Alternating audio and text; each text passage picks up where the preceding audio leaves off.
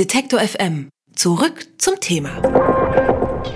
Neben den staatlichen Militärs mischen sich immer mehr private Streitkräfte in internationale Kriege und Konflikte ein. Diese Gruppen übernehmen oft auch zentrale militärische Aufgaben. Das Problem, die Kämpfer arbeiten für Geschäftsunternehmen, die sich mit ihren eigenen Interessen in den Krieg einmischen. Über private Militärs spreche ich jetzt mit Andrea Schneiker. Sie ist Politikwissenschaftlerin an der Universität Siegen und Spezialistin für sicherheitspolitische Fragen. Guten Tag, Frau Schneiker. Guten Tag. Im Nahen Osten wurden in den letzten Jahren immer häufiger auch private Militärs eingesetzt. Sie kämpfen unter anderem in Syrien und im Jemen. Wie wirkt sich der Einsatz dieser privaten Militärkräfte denn aus? Also zum einen muss man erstmal, glaube ich, klarstellen, über was für Firmen sprechen wir hier eigentlich. Es gibt keine allgemein anerkannte Definition. Einige sprechen von privaten Militärfirmen, andere sprechen von privaten Sicherheitsfirmen, wieder andere von privaten Sicherheits- und Militärfirmen.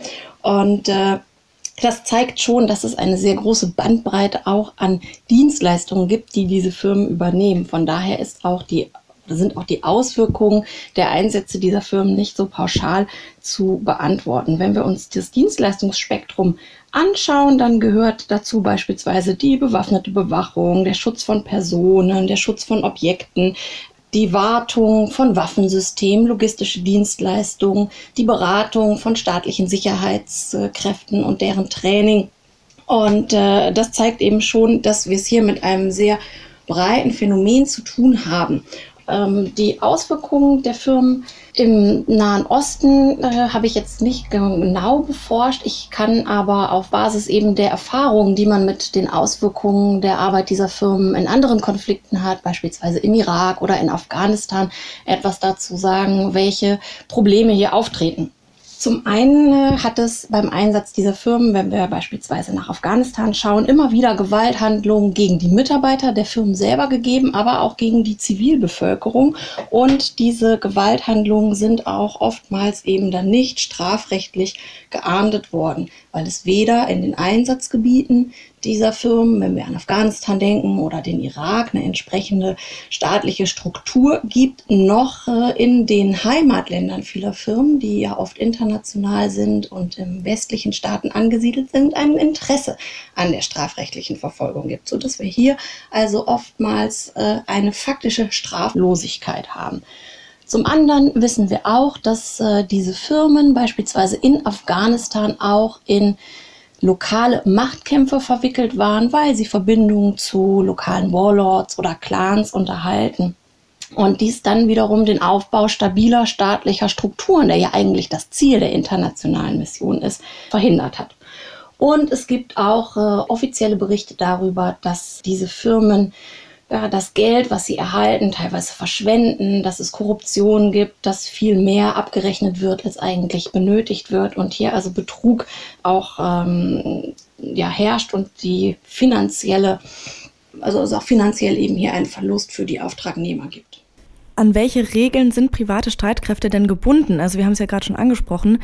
Gelten für sie zum Beispiel das Völkerrecht nicht und die sogenannten Rules of Engagement, wie sie beispielsweise für NATO-Streitkräfte gelten?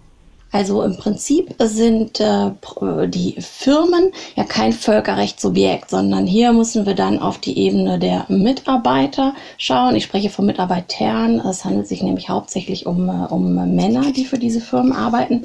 Und äh, diese sind, wie jedes andere Individuum auch, sowohl an das humanitäre Völkerrecht als auch an Menschenrechte gebunden und äh, müssen dies befolgen. Die Frage, die dann oft gestellt wird, ist, ja, handelt es sich denn völkerrechtlich um Zivilisten oder handelt es sich um Kombattanten?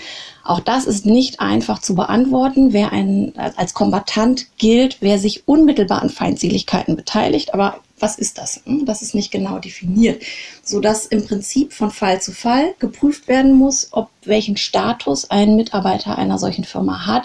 Die meisten sind sich einig, dass es sich in der Regel um Zivilisten handelt und als Zivilisten dürfen diese Mitarbeiter Gewalt nur zum Zweck der Selbstverteidigung einsetzen. Problematisch wird es aber, wenn in solchen äh, Konfliktgebieten eben keine Instanz dort ist, die überwacht, was diese Personen tun, wie sie Gewalt einsetzen und was die Folgen des Gewalteinsatzes sind. Denn auch wenn sie sich an nationales Recht halten müssen, braucht es ja immer jemanden, der dieses nationale Recht durchsetzt.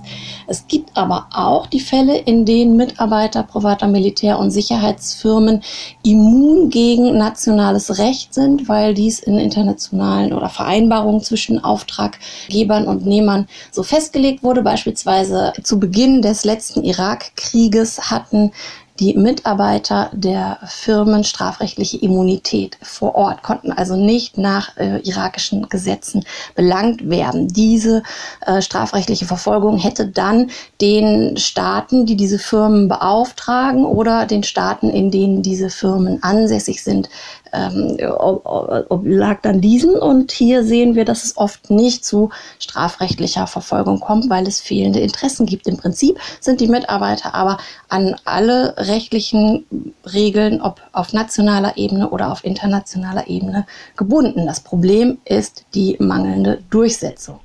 Mhm. Und ähm, gibt es dann trotzdem eine Möglichkeit, Sie äh, für das Fehlverhalten zu belangen?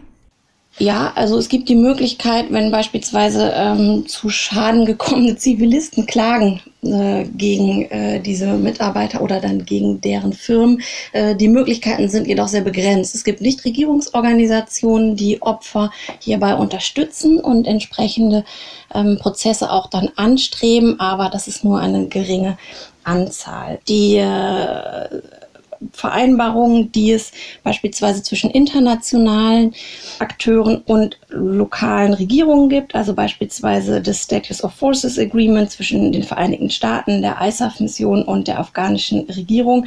Solche Agreements enthalten oft keine eindeutigen Angaben zur rechtlichen Verantwortlichkeit für die Verfolgung von Straftaten, die von den Firmen oder ihren Mitarbeitern begangen werden. Ein weiteres Problem ist auch, dass diese Firmen oft Subunternehmer beauftragen. Also es gibt dann einen Vertrag zwischen der ISAF-Mission oder der NATO oder einer staatlichen Regierung mit einem Generalunternehmer, der dann wiederum bestimmte Aufgaben an Subunternehmer vergibt und die internationalen Auftraggeber überprüfen in der Regel, wenn überhaupt, nur das Verhalten des Generalunternehmers, aber nicht das Verhalten auf nachgelagerten Ebenen.